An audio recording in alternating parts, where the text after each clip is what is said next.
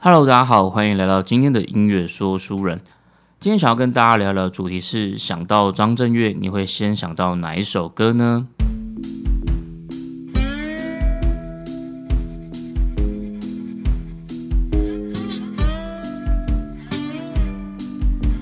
其实那时候会想要做这个主题，有一个很大的原因，是因为前阵子我在浏览 PTT 文章的时候，那看到八卦版有一篇文章，它的标题就叫做。张震岳有哪些低调神曲？因为我自己心里面其实也还蛮好奇，大家的答案会是哪一首歌，所以我就点进去看了一下。我觉得这个标题很有意思的原因，还有一点是因为张震岳毕竟他在华语流行音乐里面已经算是知名度蛮高的歌手，所以他传唱度很高的歌曲其实也是蛮多的。所以如果今天的标题是张震岳的代表作是哪一首歌，或是张震岳知名度最高的歌是哪一首？我觉得可能就会有蛮不一样的答案。不过他今天的标题是低调的神曲，我觉得这个命题就会比较有趣。那讲到这边，我觉得大家也可以先暂停一下，然后先想想看你自己心目中的答案会是哪一首歌。那也欢迎留言跟我分享你的答案。在 PTT 底下的留言也是很踊跃，然后答案也都蛮多元的。毕竟张震岳他写过了歌一拖拉库，那我看到还有留言说张震岳根本就是旋律工厂，我觉得这个说法还蛮有趣的。总之，大家在底下的留言都不尽相同。我觉得用一个比较夸张的说法来说的话，可以说是每个人心中都有一首张震岳。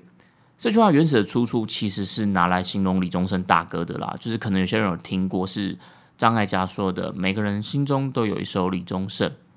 我当初第一次听到这句话的时候，我就觉得哇，天哪，这个说法怎么可以形容的这么贴切？真的，每个人心中都有一首李宗盛，不管是抒情的、成熟的，或者是很男子的，甚至是很女子的，我觉得大家心里面都会有个属于自己的李宗盛。答案可能不尽相同，但都是自己心里面的那个回忆跟共鸣。如果说这个概念还是有点抽象的话，我我自己觉得，我想到一个蛮北蓝的举例，就是因为我有一段时间是在嘉义生活，勉强可以算是半个嘉义人啦。那讲到嘉义，你会先想到美食，就是什么？就是鸡肉饭。所以如果你有认识嘉义人的话，你去问他，哎，嘉义哪家鸡肉饭最好吃？我跟你讲，你可能问了十个嘉义人，你会得到十一个不一样的答案，因为可能有人会觉得很多家都很好吃。就是答案不管是哪一家鸡肉饭，我觉得它都是吊打其他地方的鸡肉饭。所以网络上有一种说法，就是每个嘉义人心中都有一道鸡肉饭。所以下次真的不要再跟我说台北哪一家鸡肉饭很好吃，OK？好吧，我我会生气哦。那回到今天的主题，我觉得其实每个人心中也都有一首张震岳。我自己接触张震岳的音乐算是蛮早的，在我还小的时候，有一首歌叫做《就是喜欢你》。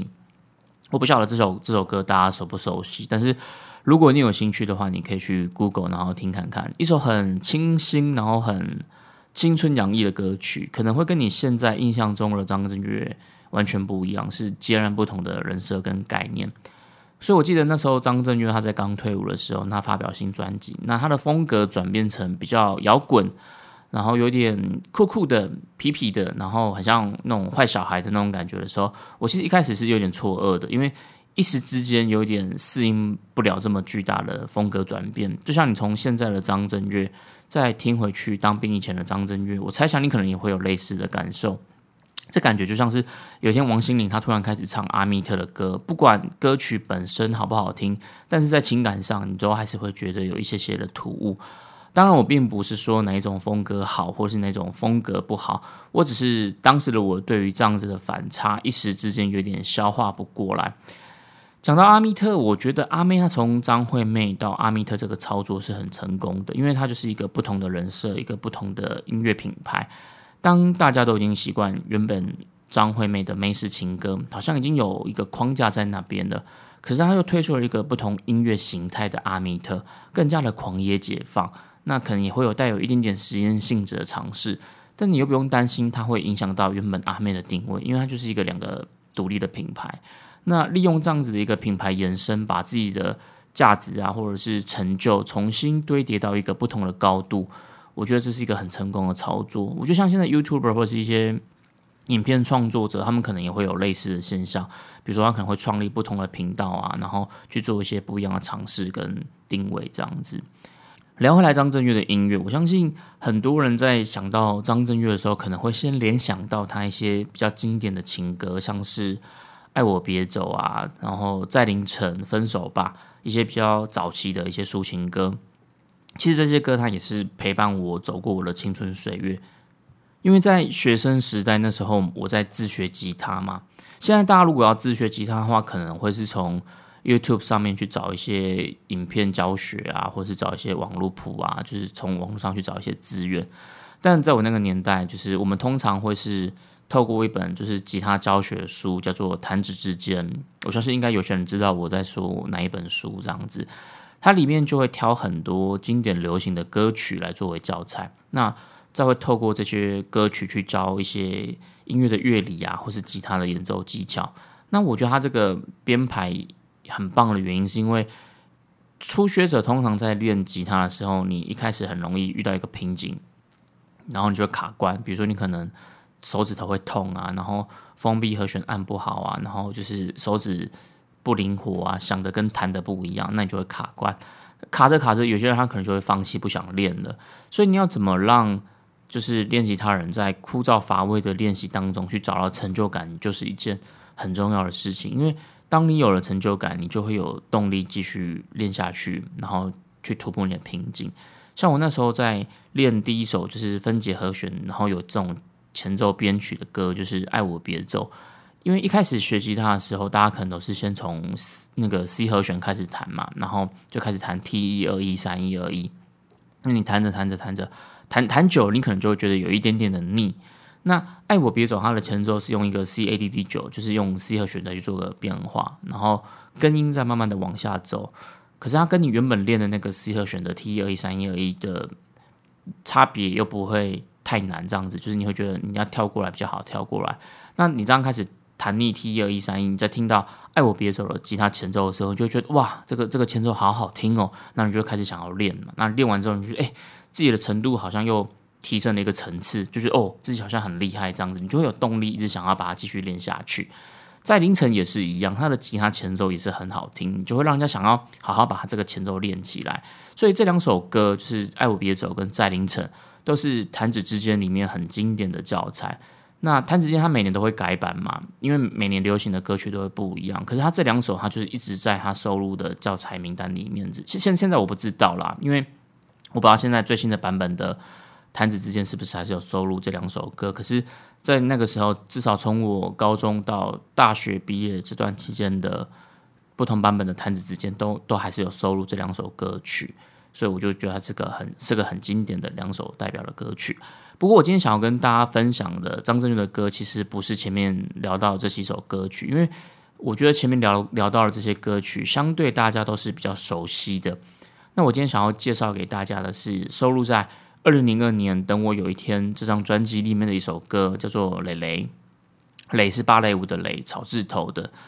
这张专辑是在我高中时候发行的，然后那时候高中生嘛，刚好就处于一个比较叛逆，然后不想要被社会或是传统价值观的框架捆绑住。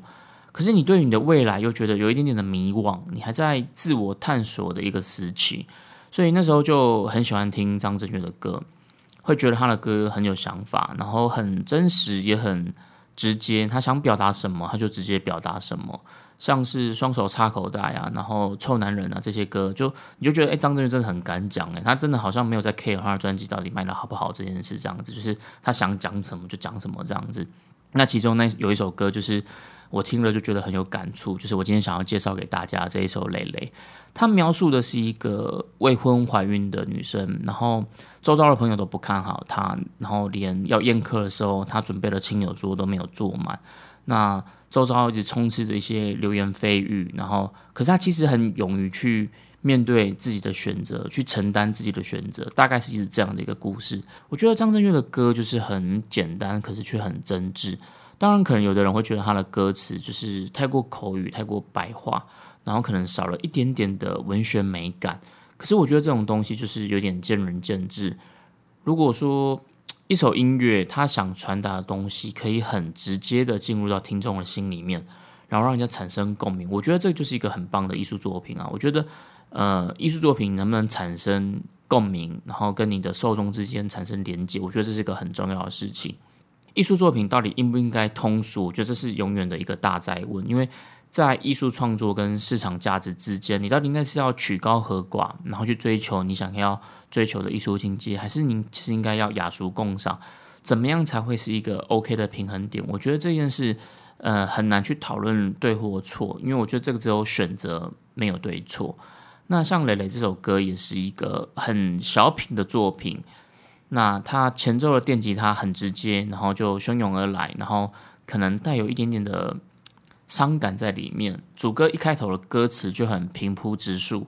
其实我跟他也不是很熟，可是他的故事让我想了很久，用一个很旁观者的角度，可是简单扼要的开始去描述这个故事。很多时候我都觉得张震岳在写歌，他就像是一个社会观察家，他会把他观察到了现象，这可能是就是会发生在你我周遭日常生活里面的一些事情。然后他就把它写成一首歌，然后把它写成一个故事。我不晓得大家周遭有没有类似这样的故事。在我大学的时候，就差不多十八九岁的时候，那那时候我也听到我的以前的同学已经怀孕了，准备要结婚。那周遭其实很多人也都不太看好这件事情，然后也会觉得说他们这样子好吗？我那时候其实心里面也会在思考，就是一个问题，就是他们这么早就结婚，然后。未来的人生真的会幸福吗？他们是真心的思考过后才去做出这样的决定吗？那他们未来在面临到更现实面的挑战或压力的时候，他们他他们要怎么办？这个时候我都会想到磊磊这首歌。当你选择去做一件不被大家看好的事情，然后你心里面要承受的，就像副歌歌词讲的，需要多少挣扎，多少勇气，我们每一个人都比不上他。当朋友渐渐疏远，不打电话，猜想他不知道会如何想。我觉得歌词里面他其实没有描述太多的你情我爱，也没有太多的洒狗血，只有很简单、很真挚，然后娓娓道来的一个小故事。那故事的结局，我们也不知道到底是好是坏。但是就像歌曲的最后提到的，就是当他选择一条未知的道路，我们祝福他一路顺风，让他走吧。我很喜欢这首歌跟这首歌背后的故事。有一次，我跟我的朋友分享这首歌，然后他听完，他其实没有太多的感觉，然后他就问我说：“你听完这首歌，你会觉得很感动吗？”我后来想了一下，我觉得其实不是感动，而是一种感触，就是一种会让人家发人省思的共鸣跟感触。这是我很想跟大家分享的原因。分享这首歌，蕾蕾写的是关于女孩的勇敢的故事，希望你也会喜欢。因为说书人，我们下次见。